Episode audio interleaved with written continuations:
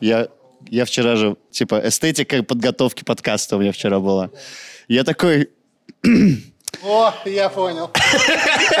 я такой, иду домой с работы, время 8 Ой, часов. Ой, ой, так. И такой, блин, не хочу, чтобы просто вот в тупую сидеть, кликать. Хочу, чтобы красиво все было. И вспомнил, как я, короче, готовил тамам шут. Это было после моего дня рождения, и у меня остался ром манговый, который мне Рома, э, Рома говорю, Илюха подарил. Да, желтая бутылка. И я такой думаю, блин, а чё, мы, мы же расследование тут готовим. И я там вот это все смаковал, красиво, все круто было. И тут думаю, а чё, собственно, почему именно расследование надо готовить, чтобы вот так себе позволить? Зашел, взял себе бутылку Балантайса, взял, короче, не нашел колы вообще, ну, в округе, нигде. Нашел какой-то Эвервес, Black Royal. Вот, и я такой сижу, стою и думаю, а это типа кола или это типа Байкал? Потому что, ну, цвет такой, а я это ни разу не пробовал. На кассе спрашиваю у продавщицы, говорю, это типа кола или типа Байкал? Говорит, а я такое не пью, я и не знаю, сынок. Ладно, ладно, беру. Все. И в итоге вот я сидел, готовился, и вот так вот чик, да, и сидишь. Блин, на самом деле очень атмосферно. Сразу душа появляется в этом выпуске. Сейчас проверим. Но я, честно, я кайфанул вчера. По крайней мере, в, прям в момент подготовки я прям эстетически наслаждался всего этого. Друзья, всем привет! Это новый выпуск Мификал подкаста. И, как всегда, вместе с вами Айдар Нагуманов. Что у тебя там написано? Ну-ка, покажи. Написано «Игра не на жизнь, а на смех». Вот, очень интересный каламбур. Рустам Хакимов. Сегодня Хайпер Бист. Что у тебя написано? Хайпер Кензо. 100 тысяч рублей стоит такая футболка. Дорогушная. Смотри, Дорогушная. материал какой. Материал можно О, подробнее? это да. из половой тряпки сделано, да? А? Ну, не, она потом может стать половой тряпкой очень хорошей. Как любая футболка в нашей жизни. И Данил Пересторонин, это я. Э, Ребята, мы скучали. Мы очень скучали. Очень скучали. Осень золотая. Вот вы не видите, что у нас за окном, а у нас за окном золотая осень. А если вы подпишетесь на Телеграм, после выпуска покажем локации. Да. Да? А что нет? Да. Кружочки записывать начали наконец-то Да, вот туда. Айдар сегодня записал. Постригся, смотрите, обратите внимание. Да, Вот кто- время изменений. Осень все, во все меняется, и я тоже изменился. Навсегда. Пишите, как вам. Безвозвратно изменился. Вот. Так, у нас сегодня Айдар рассказывает нам историю. Да. Про что? Про Давайте. человечка. У нас сегодня, ребята, вновь доктор. О, Да. а понравился, получается, Боткин? А, ну, э, вам решать, вам вопрос. понравился Вам он понравился Боткин или- или нет. Мне Чё- лично понравился. Что-то мы по докторам пошли теперь. Да, но сегодня, в отличие от того доктора Боткина, который был гением и светилой науки, сегодняшний доктор наш а, отметился по-другому. Сегодня у нас Гарольд Шипман. Слышали что-нибудь про него? Вообще нет. Нет. А, Гаррет. Гаррет. Этот доктор стал последним человеком для примерно 500 человек, потому что он был серийным убийцей. Бум! А, Вот это интересно. Да. Вот, сегодня про него и поговорим. Так получается, это не выпуск про доктора, это выпуск доктор слэш Серийный убийца, А сегодня да. расследование у нас или... Ну, не совсем. Больше про биографию все-таки. его. Хорошо, пожалуйста. Итак, начнем. А, Гарольд Шипман появился на свет в английском городе Ноттингем в 1946 году в семье домохозяйки и водителя грузовика. Обычная достаточно семья, средний класс, ничего примечательного. Вот. Рос смышленым мальчиком, получал хорошие оценки. А, в молодости э, очень пристрастился к спорту. Он был капитаном школьной команды по легкой атлетике. Участвовал, ну, играл, в смысле, за сборную школы по регби. И в целом, ну, ему светила хорошая такая карьера именно спортсмена. Потому что он в целом был таким крепким малым и смышленым достаточно, умным мальчиком. С ранних лет мама была для мальчика самым близким человеком, а, но вот так вышло, что в конце 50-х годов ей диагностировали рак легких. А, И вот, ну, Курила, что ли? не знаю, кстати, курила или нет, но такое бывает, что и рак легких и не из-за Ну курения да, да, развивается. Рак – это такая болезнь, она очень медленно забирает жизнь у человека. И вот это изо дня в день э, мальчик наблюдал, как его мама умирает, угасает в ней жизненные силы. И причем, ну, ей с каждым днем становилось все больнее и больнее, и ей помогал справиться с болью только морфий. Достаточно сильный наркотик такой. Вот, тем более 50-е, 60-е. Тогда уже кололи, да? Да, а тогда только это и могли. По сути, Ну рак да. лечить толком не умели еще. Такие- Терапии не было, химия. Ну, была она, да, но та была очень такая э, примитивная. так таблеточная. Когда только начинали, по-моему, да? Да, С она раком? была очень примитивная. Вот. Его, в принципе, по-моему, открыли не так давно. Не так давно химиотерапию открыли, потому что это специальные сложные препараты, которые курс надо еще правильно выстроить. То есть там прям исследования исследования проводились. Вот тогда, возможно, были только-только э, ну зачатки вот этих исследований, то есть экспериментальные, скорее всего, какие-то Я, были. по-моему, слышал, что радиацией даже рак пытались лечить вот раньше, на заре. А сейчас тоже лечат? да? Да. Сейчас есть специальные такие типа лучи, которые чисто вот э, зонально вот э, радиации, радиоактивные такие штучки делают. Вот. Но, естественно, вечно она на морфии сидеть не могла, и в итоге мама Гарольда скончалась в июне 1963 года. Впоследствии Гарольд рассказывал школьному товарищу, что пос- сразу после ее смерти он вышел из дома и побежал. Просто бежал два часа без остановки под дождем. Ну, прям вот очень тяжелое, э, тяжело перенес он смерть. Конечно, когда вот это все так Такого размазывается. близкого человека, да. Сколько ему лет было? 17 лет ему было. В память о матери он решил посвятить себя не спорту, а медицине. Он сказал, я буду спасать жизни людей, ну или как минимум облегчать вот жизнь таких тяжелобольных, умирающих людей в память о том, чтобы вот мама у меня тяжело умирала, я хочу облегчать жизнь. Так как в школе он учился очень хорошо, у него, собственно, не составило никакого труда поступить в медицинский факультет Лидского университета и хорошо, собственно, там учиться. Здесь же он встретил и свою будущую жену Примроуз, которая впоследствии родила ему четверых детей и очень сильно его любила. Жили они, на самом деле, душа в душ. Пока все хорошо. Ну как, относи. Ужас, что я сказал? Пока все хорошо. хорошо. Нет, у него, в смысле, ну, жизнь же нормальная. Да, а пока ничего, собственно, такого и Да. не происходит. Пока Не знаешь, что самое обидное, да? Вот это же, по сути, один человек, жизнь одного человека в Да. Британии. Таких людей очень много, да, которых мы не знаем и никогда не будем на подкастах обсуждать, да. А он вот убил 500 человек, именно Предположительно поэтому, 500 ну да, человек. именно поэтому мы сегодня о нем говорим. Вот какая-то несправедливость вот в этом есть. То есть он же прославился не через хорошие дела, а через да, плохое. Да. Но на самом деле, вот, по крайней мере, вот сейчас, на данном этапе, его биография совпадает с биографией 90% врачей.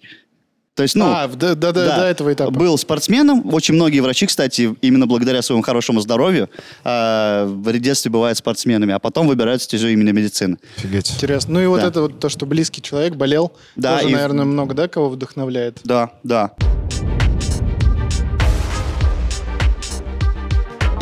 В 1970 году после получения диплома Гарольд устраивается на работу в поликлинику города Тодмордена, а, где его супруга подрабатывала медсестрой. У них семья врачей такая. А, Пациенты сразу же полюбили такого доброго доктора, который был всегда к ним внимательным. А, Руководство поликлиники еще ценило Гарольда за пунктуальность, ответственность. То есть он был прям эталонным, хорошим, внимательным, чутким врачом. Не как вот во многих поликлиниках ты встречаешь таких прям, которым уже плевать, выздоровеешь ты, не выздоровеешь. Особенно в платных. Такие, знаешь, не сильно платных. Не сильно поликлиники. Ну да, где бахилы платные. Да-да-да. Ну, это, мне кажется, просто издержки профессии, да, когда вот, ну, врач такой, уже пофигу ему. А вот одну секунду, давайте, ты сказал про эти бахилы платные. А почему бахилы платные? Почему я должен платить за бахилы? Это же учреждение заинтересовано в том, чтобы я у них там не насорил. Мне кажется, это просто дело бюджета, то есть им не выделяют деньги на бахилы элементарно. Ты хочешь сказать, они за свои средства покупают бахилы, что ли? Но им надо как-то вот этот бюджет... Они где-то, наверное, может быть, забирают это из каких-то других денег, но чтобы, типа, оно окупалось и возвернуть эти деньги в туда же, в ту же статью. Короче, блин, ну, сделайте бахилы бесплатно везде. Ага. Кто за, ставим лайк. Вообще медицинские изделия должны быть бесплатными, я считаю. Типа, оно должно полностью государство обеспечивать. Медицина? Медициной. Вообще Да, полностью. 100%. Там же еще облом-то постоянно, там же карты не переведешь. Вот эти надо Да, монетки да, вот именно монетка. И что? А, вы имеете в виду из этих Да, аппаратов, да, где вот ты вот, почему Ой, они- вообще дебилизм, отвечаю. Вот Ставь лайк, если хочешь, чтобы все было бесплатно. Вот. Вообще все. Классно? И так проходит 4 года. Он на хорошем счету, а, но спустя вот это время выясняется один маленький секрет мистера Шипмана. Оказывается, он наркоман. Опа. Морфий. Неожиданно. Да. Как он, будучи наркоманом, был таким пунктуальным?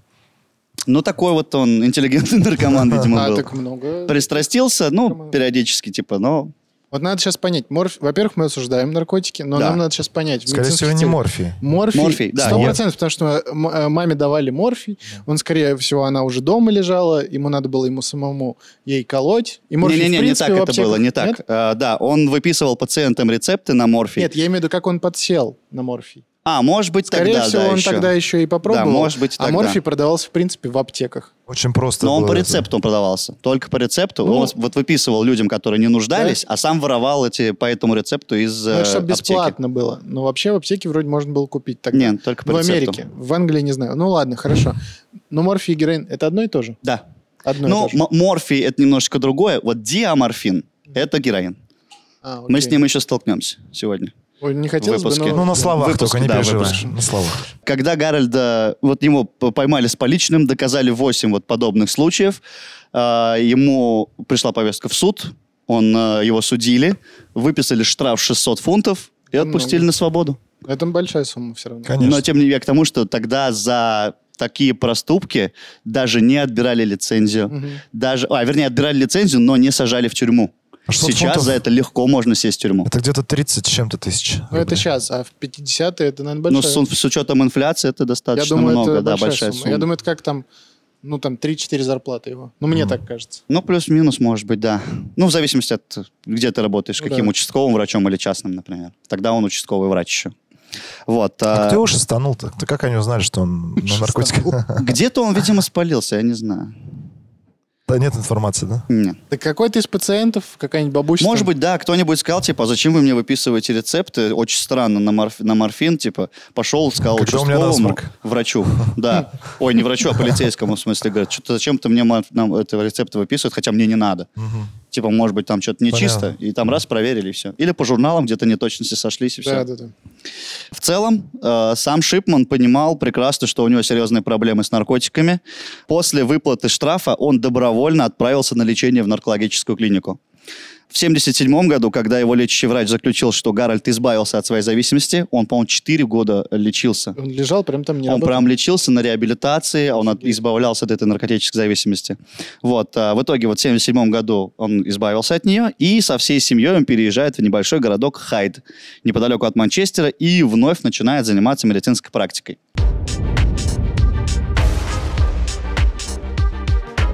Шипмана в Хайде знали как опытного врача, способного точно определить диагноз и назначить эффективное лечение.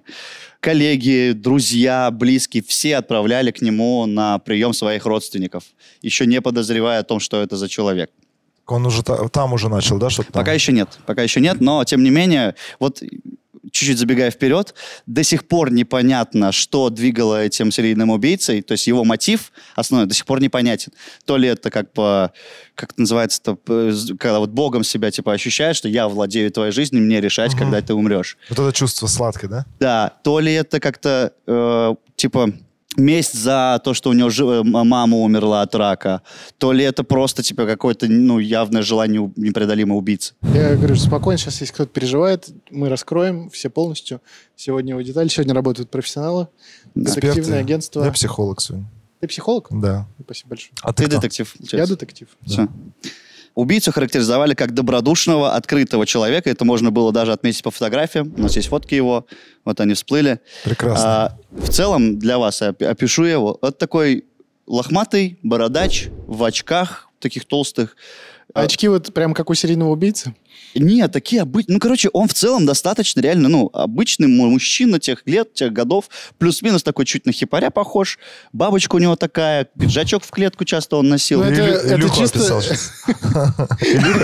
Есть немножко, нет, похож? Это же чисто лук э, серийного убийцы. Я недавно мем видел, если найду его, э, мы добавим выпуск. Там э, «Милые кости» смотрели же? фильм? Да. Помните, как вот этот, ну, он, как Но он не выглядел? так выглядел Стэнли вообще. Не, я понимаю. Ну. Ну, короче, там просто вот, э, вот эти очки в роговой оправе крупные. Там много серийных убийц, и они такие, это то, что мне нужно.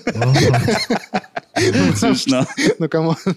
У Чикатило были такие очки. Да, да, Э, да. Блин, там, по-моему, Но в целом, смотрите, э, типа, дело даже не в очках. Он как будто вот мне показался очень похожим на Робина Уильямса. Ну. Бородатого такого, да. Робин Уильямс. То есть он в целом- А, такой вот из Джуманджи такой, Да, когда он лохматый весь был. Вот примерно такой. Мне в целом очень показалось. И достаточно, да, сам, да, он не внушает никакого страха, Ну, как и Робин так Уильямс далее. не внушает Да. никакого страха. То есть он достаточно миловидный человек, обычный. Тем более врач. Ты больше сама вот внушаешь это- страха, кстати. Да, вот, ты щас реально Ночью страшный с тобой пересечешься в тоннеле. Из-за прически все, да? И очки вот если убрать, то все. Вот сними очки, пускай люди посмотрят на тебя. Микрофон убери. Агрессивно, да, стал сразу? Ладно. Вот. Тимати, целом Тимати свою прихость не потерял. надо понимать, что в Англии совершенно другое отношение к врачам. Там э, очень развита частная практика, и люди не привыкли по любому поводу, как у нас, звонить скорую, вызывать врача на дом и так далее. Там вот типа все сами-сами. не дай- Семейный врач. Да, семейные врачи. И там типа, ну, мы не будем лишний раз вот этих докторов в халатах беспокоить. А это мы недорого, сами. потому... не Это просто- и дорого да? в том числе, но и там уважение и доверие к врачам на абсолютно другом уровне. Вот мне кажется, у нас в России надо тоже ввести вот это. Я бы хотел, чтобы у меня был семейный врач. Это же, ну, звучит круто. Да. Ну, типа, серьезно, у тебя есть Как человек... участковый, да? Не, Это- не как участковый, а именно вот семейный врач. Потому что семейный врач, он тебя знает намного С лучше, детства, чем твой условно, участковый. вот детей, да. которые ведет прям с детства, и, ну, Мгм. типа... Ему уже не надо лишний раз анамнез собирать. Да. Ему не надо лишний раз узнавать, чё тебя, чем ты болеешь, что у тебя, кто родственники болели и Так так далее. подождите, теперь Это- обычный хирург в поликлинике, он уже почти как семейный врач, он знает о тебе все. Ничего он не знает. Он Нет, у него, у него таких очень много. Хотя в целом у Шипмана мы потом тоже пос- посмотрим, у него тоже достаточно большая аудитория его э, пациентов была. Но э, семейный врач в этом плане намного более углубленно знает твою, Да, твое состояние хирург сказал, здоровья. терапевт. Он терапевт. приезжает в любой момент, ты ему сказал, Да, надо да, приехать. да, это тоже очень удобно. Он приехал. Так вот, вернемся к Шипману. у него личной жизни нет, да? Он просто гуляет там. Нет, э, он просто закреплен за твоей семьей. Да. А, более того, а, Шипману удалось заработать положительную репутацию еще и активного гражданина. Он стал членом нескольких видных городских организаций и даже давал интервью на телевидении. А есть видео этого интервью? Слушай, я не нашел. А ну ты искал? Э, ну, не так, чтобы прям сильно. Ну, вообще не искал. Вообще не искал. Ладно, Ты пусть искал будет. Робин Уильямс в очках.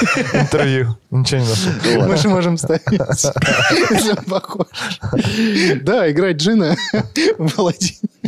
В общем, э, в 93 году, обзаведясь большим списком преданных пациентов, их было около трех тысяч человек, э, Шипман решил заняться частной практикой. А, Доктор действительно умел располагать к себе людей, внушать им доверие. Даже его личная секретарша потом говорила, что я тоже всех своих родственников типа отправляла к нему. А впоследствии узнается, что он убил ее, по-моему, бабушку и двух теток. Офигеть. Нормально. Да. То есть они к нему на прием ходили, он их там чики-пики, да? Да. Ну, я еще покажу, расскажу, как это было Ты все. уже расскажи. Вот. А и в целом вообще, типа, пациенты Шипмана умирали в 10 раз чаще, чем у его коллег. Но это никого не смущало. Все все равно шли к нему на прием. А Подкупала его внешность, видимо. Внешность и... Заслуги. э, Не то что заслуги, а вот эта обходительность и вот эта вежливость его, обаятельность. Вот это все очень сильно повлияло А на... про него кино есть? По-моему, есть, да. Так и называется «Доктор Смерть». Э, Даже сериалы, по-моему, про него сняли. Офигеть. Да.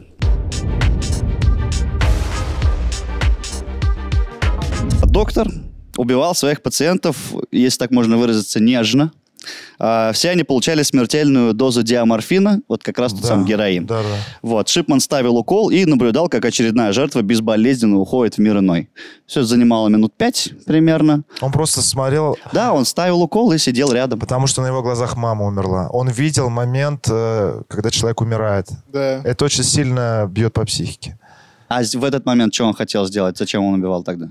А, Может, видишь, он удовольствие он в этот момент он, он мог испытать удовольствие, как бы это А, парадоксально не звучало. Знаешь, дело раскрыто. Человек мучится, когда. У него мама долго мучилась. Он проводил с ней много времени. И вот этот момент он увидел и испытал, наверное, сильное облегчение, потому что много э, людей, у которых болеют там родственники, бабушки, которые мучаются, они испытывают облегчение, когда, ну, типа, человек уже все, умирает. И, Это возможно, парадоксально он звучит, но- испытал это прям, странно, да. ну, как странно, с одной стороны. Ну, такое может быть. Ну, такое, да, Ну, окей. Да. естественно. Ну, как бы, он же переживал за маму, которая испытывала вот эту боль Типа, что он быстро их убивает Вот да, и безболезненно, я или думаю, что? он не издевался. Я думаю, там сам момент смерти у него вызывал вот какой-то сильный эндорфин. Да. новый этот А самый. в чем тогда э, прикол именно э, диаморфином? Есть связь с тем, что у него мама Чтобы морфий не- по- получала? Нет, Нет, я это думаю, самый просто лучший способ убивать Не спокойно. кричи, да. Простой, да? ничего. Да, да. Ну, может быть. Дело раскрыто, все, Да. расходимся. Спасибо большое. Спасибо большое. У вас там еще сколько осталось? Еще даже не половина, ребят. Оставьте себе. Ладно, дочитай быстренько и погнали. Я на автобус. Так вот, практически все убитые им пациенты были женщинами преклонного возраста, пенсионерки. Вот. а Следствие установило, что первый раз Шипман убил в 1984 году. Уже после э, э, нарколыжки, да? Вот это? Да, да, да, да, да. Э, Уже в Хайде это было. А Хайт это не- какой-то небольшой городок, да? Хайт Да, это небольшой скрытый. городок. Там, а, наверное, возле слухи очень Манчестера. быстро распространялись, да? Как Что? бы слухи очень быстро распространялись. Во-первых, о том, что он был до этого наркозависимым, наверное, да? Мы сейчас об этом тоже Мгм. поговорим, да. Так вот, это была старушка, которая просто вызвала на дом участкового врача. Она Вот. напомнила мать. А, После смертельного укола доктор... э, Женщина скончалась, а он покинул квартиру и вернулся на следующий день якобы проведать больную. Мгм. Там же сам зафиксировал смерть. А, Кончина пенсионерки не вызвала никаких подозрений у родственников. Ну, она была старенькая уже, болела, понятно. Вот. Но Шипман, тем не менее, чтобы полностью себя обезопасить, крайне рекомендовал кремировать тело. Мгм. Чтобы не было э, Улик. вскрытия, улик. Да. Да. Вот. а, время идет, доктор продолжает убийство, и никто ничего не осознает. Первым человеком, который заподозрил что-то неладное, стал местный гробовщик. Получив очередной заказ от родственников умершего пациента мистера Шипмана, он решил поделиться подозрениями с полициями. Мол, что-то от мистера Шипмана дофига людей приходит. Вот. э, Стражи правопорядка приехали к доброму доктору с проверкой. Тот их встречает э, радушно, никакого беспокойства не показывает, предъявляет там лицензию свою докторскую и э, журнал, вот, в котором внесены все данные пациентов. Полицейские, значит, посмотрели его документы и такие, все нормально, честный врач, хороший доктор. Они не стали а, какие-то дополнительные расследования проводить, не стали запрашивать там его судимости, они вообще про это ничего не сделали. Какая-то там дополнительная судно-медицинская экспертиза все бы выявила наружу, что у него там какие-то неточности в журналах, потому что они там, ну, обычные полицейские, come on, участковые, они там вообще не разбираются в этих Это журналах. деревня какая-то или там какой-то Ну, маленький, город. городок, да, Ну, прям условно, не знаю даже с чем сравнить. Там вот этот полицейский, наверное, как Безруков был. Помните в сериал, где он Участок. проберет? Вот. Вот типа такой, такой да? же, наверное, После бригады, который вышел, да. Да. Вот, э, если бы они сделали, все бы сразу обнаружилось, и, скорее всего, уже тогда можно было бы пресечь все вот эти дальнейшие э, убийства, которые Шипман совершил. До сих пор неизвестно точное число жертв доктора Шипмана. По разным оценкам, за 20 лет практики он убил от 215 до 450 человек. Ошалеть. Слушайте, я вот сейчас подумал, это очень похоже на какую-то вот эту сексуальную девиацию. Нет, Как будто бы. но он же никак еще не насиловал, что? ничего. Девиация, нарушение. Отклонение. Ну, как А. будто он, может, возбуждение испытывал от того, что, ну, типа, у него условно на руках умирают вот так, типа, спокойно люди. Ничего не могут сделать. Да. Он решил их себя- убить, они такие, и как бы он Да. убьет. Они Ну- как э, вот эти, как олени замирают э, Мгм. перед машиной едущей. Ну, них. условно, не было найдено, так скажем, генетического материала на Не, местах я- этих не это было не, найдено. это, не, это не обязательно означает, что он должен был кого-то насиловать. Мгм. Это же могло все ну, в голове Ну, происходить. внутреннее возбуждение. Да, это, да. может да. быть, может быть. А, совершив убийство, доктор Смерть всегда забирал какую-нибудь безделушку в память о своих пациентах. Ну, Какой-нибудь платочек, сувенирчик. Подожди, подожди, а для чего ты как детектив? вот, Я думаю, что у него музей должен быть. И вот он приходил домой и рефлексировал на тему Просто того, брал там в что... руку вот этот платок. опять. Да, да, да, да, да. Вот. а, чаще всего это были какие-то платочек, смерти. Платочек с инициалами, потрепанной перчаткой, но иногда это были деньги. Это были не крупные суммы, монетка, пару купюр и так далее. А в основном взрослые, да, были? э, В основном престарелые уже, Престарелые. прям, да, старушки, пенсионерки, которые и так плохо себя А в чувствуют. основном женский пол. Да. Вот, ну я же Нет, говорю. но лечились у него все, но убивал он в основном Вот, старушек. вот. вот, да, но да. это чисто на мать все, проекция матери. Вот. а, Также впоследствии он стал подделывать э, завещания умерших, э, получая с этого прибыль. А, Но все изменилось в 98 году. А, В марте этого года Линда Рейнольдс, сотрудница медицинского центра, рассказала знакомому коронеру, это такой чувак, условный полисмен, который занимается... Он не профессионал, он не, не получает за это зарплату. Он занимается какими-то расследованиями убийств, очень странных убийств. Вот в Англии есть такой специальный человек. Он выбирается вот в общине, какой-то чел, такой, блин, если что-то необычное произошло, ты этим занимаешься. Вот. И, значит, Линда Рейнольдс рассказала о высокой смертности среди пациентов доктора. А, смущало женщину и то, что почти всех погибших кремировали. Полиция не сумела собрать необходимые для ареста Шипмана доказательства и через месяц дело закрыли. А, Согласно сведениям прокурора, пока некомпетентные офицеры спустя рукава изучали предоставленные сведения, Гарольд Шипман убил еще троих вот за этот месяц. Так он, видите, он даже не мог остановиться. Его даже ничего не пугало.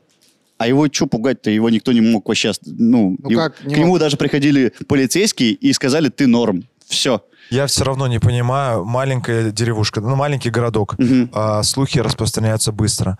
А люди говорят, то, что у этого врача постоянно умирают... А люди э, просто, видимо, не проводили эту аналогию. Особенно бабуля, вот смотри. Это же такая... старые в основном. это и ты же, не да. связываешь одно с другим. Это же такая категория людей, которые вот им сказали, ну то есть они сформировали мнение, что вот этот дядечка, очень приятно выглядящий, Мгм. э, он хороший. И вот это мнение, чтобы разрушить, это надо прям им вот в лицо тыкнуть Да. какими-то Чтобы он фактами. условно приник, ст- встал и убил, зарезал топором Да, кого-нибудь. у Не, людей ну, вот такого представ-. Да нет, у них очень плохо работает Его критическое очень мышление. хорошая репутация пенсионерок. делала свое дело. Я же говорю, о нем всегда отзывались как очень хорошем и чутком враче. Плюс у него была очень хорошая репутация активного гражданина. Он там А он- во нескольких организациях Кого-нибудь лечил он вообще, нет? лечил он хорошо. Мужиков лечил. Не, на самом деле лечил он хорошо, потому что к нему же не только старушки записывались, к нему и другие обычные пациенты записывались. И всех он лечил хорошо, все выздоравливали. Кроме И- старушек. Ну, кроме там некоторых старушек, да. Вот. В июне 98 года а, в полицию обратился таксист Джон Шоу.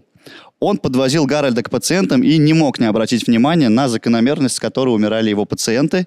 По сведениям Джона Шоу, доктор смерть убил по меньшей мере 21 человека. Это был очень дотошный таксист, который такой, так, ага, вот это умерла. А в Англии таксисты, они очень в целом такая профессия же там, помните? Что им надо знать... А, или это в Лондоне только? В Лондоне. Ну да. А в в целом в Англии? Ну, вообще, какой-то 1998 98 год. 98 да. год. Мне, мне кажется, что в целом в Англии уже таксисты такие были. Обычные, да, ты хочешь Да. сказать? Так они сейчас Типа, я просто хочу сказать, что ну, это престижная же профессия. Да, да, да. В Лондоне, Ладно. по крайней мере, По да? крайней мере, в Лондоне. Ну, мне кажется, в Англии тоже, ну, типа, в целом. И там... Не, а к чему ты К это чему? ведешь? Да я не знаю, к чему я это говорю. Я- ну, просто пытался- это- Кто попал, там не будет сидеть. То есть Да, человек с логическим мышлением. Вот, вот. Ну, то Который есть- прям заметил и который вел список, говорят, даже. Ну вот, видишь, вот как- какой-то... Я хотел сказать, что в Англии таксисты это не просто, ну, типа, который сел, отвез, довез и Это, Это, короче, его основная работа. Да, да, это прям нас. его, да, да.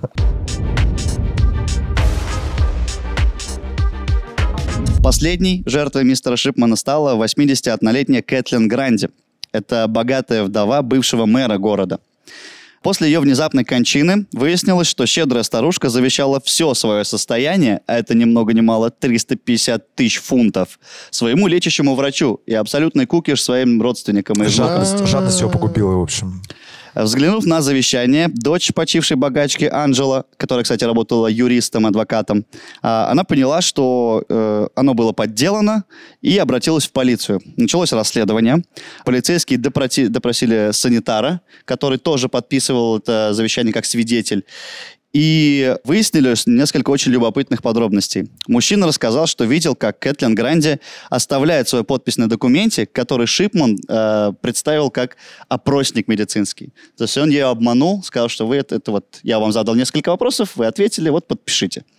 И сам, собственно, тоже оказался жертвой такого обмана, и сам тоже не глядя подписал, потому что врачи как бы друг другу доверяли, и они просто подписали, и все. Благодаря этим а, показаниям полиция наконец осознала, что Гарольд Шипман может быть замешан в преступлении. Вот только сейчас. Сколько лет С прошло? 84-го, да? С 84 по 98. Да. 20 с 14 чем-то. лет. Да. А, Вскоре тело Кэтлин Гранди было эксгумировано, и посмертная экспертиза показала, что причиной смерти пациентки стала передозировка диаморфина.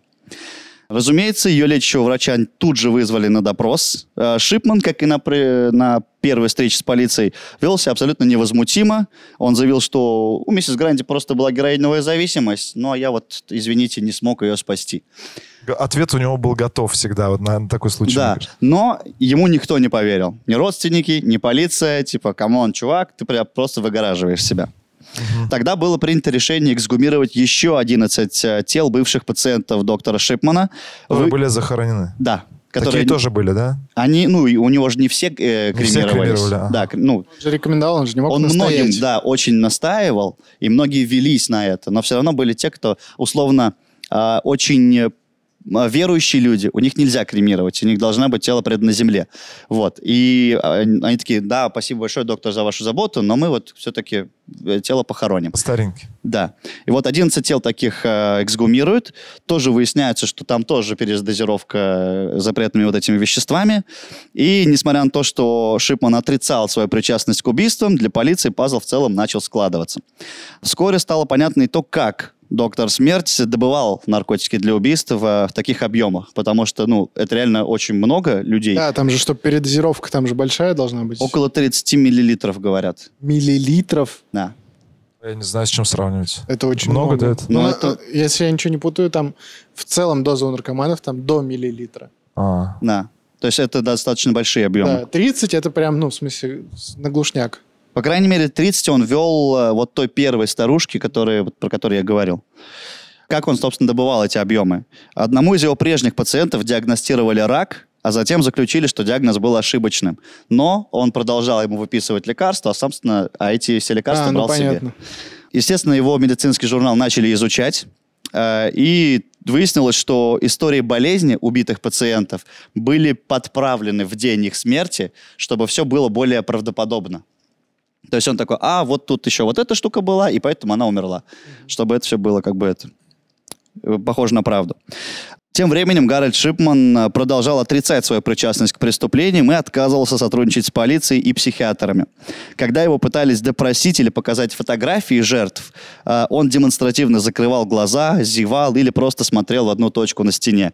Поэтому, собственно, судебные эксперты и не могли точно определить, какой был мотив.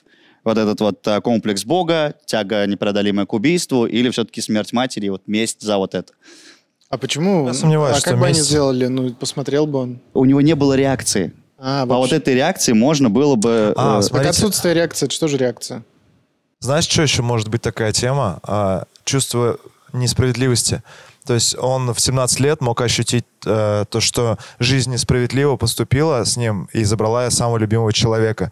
И он решил собственноручно забирать самых любимых людей, то есть родителей, Ну да, у- бабушек. бабушек там, ну, для кого-то бабушка, для кого-то мать же. Ну да, да. Вот, собственноручно вот этим заниматься, как бы, ну... Но это вот комплекс Бога, по Чу- идее. нет, чувство несправедливости вот это. То есть обида у него на жизнь за то, что у него любимого человека в таком раннем возрасте забрали. Мгм. Вот, и как тут как версия тоже. Может быть и так. Ну, вы как психолог, вам доверия больше. В итоге из 136 подозрительных смертей пациентов Гарольда Шипмана следствие отобрало 15 таких наиболее очевидных убийств и предъявило ему судебный иск. 31 января 2000 года его приговорили к 15 пожизненным срокам за убийство и еще 4 года вдогонку дали за подделку завещаний. Что за вот это, я никогда не понимал. Вот один пожизненный, я уже, ну, как бы максимум, да, зачем 15? Типа, да, это звучит странно, Да. но смотри, А как там это... амнистии, наверное, да? Нет, не так это работает. Короче, э, из-за того, что очень большое количество э, вот этих убийств, очень большое количество дел и материалов, эти дела рассматривают отдельно. Ну, ну, И ну. условно по каждому убийству ему дали пожизненное, и вот у него раз сложился срок, и получилось 15 пожизненных. Не, ну просто объедини и скажи пожизнейшее заключение. И плюс 15 пожизненных, плюс 4 года отдельно еще. Ну, хорошо. Он 15 да, так, должен. М. В итоге... Ну, э, жестко, жестко. Ну, правильно. Да, по сообщениям некоторых британских СМИ, Шипман признавался уже сокамернику, будучи в тюрьме, что в целом убил 508 пациентов.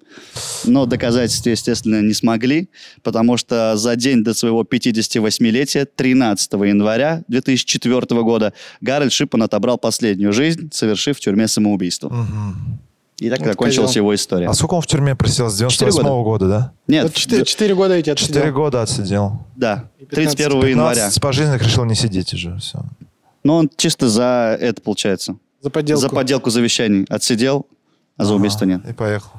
А, закономерный э, финал. Да, так и должно быть. Просто у меня вопрос, как доверять после этого врачам? Ты уж так сильно близко к сердцу не принимает Ну, прикиньте, реально, врач — это человек, которому ты должен безоговорочно доверять. Это не барбер, это не зубной даже, да, который там, ну, что-нибудь. тоже, смотри. Вот. А это человек, который следит за твоим здоровьем. Тем более в Англии семейный врач. Это жутко, да. Это Видите, как вообще жуть. это, а, с другой стороны, опасная вещь, семейный врач.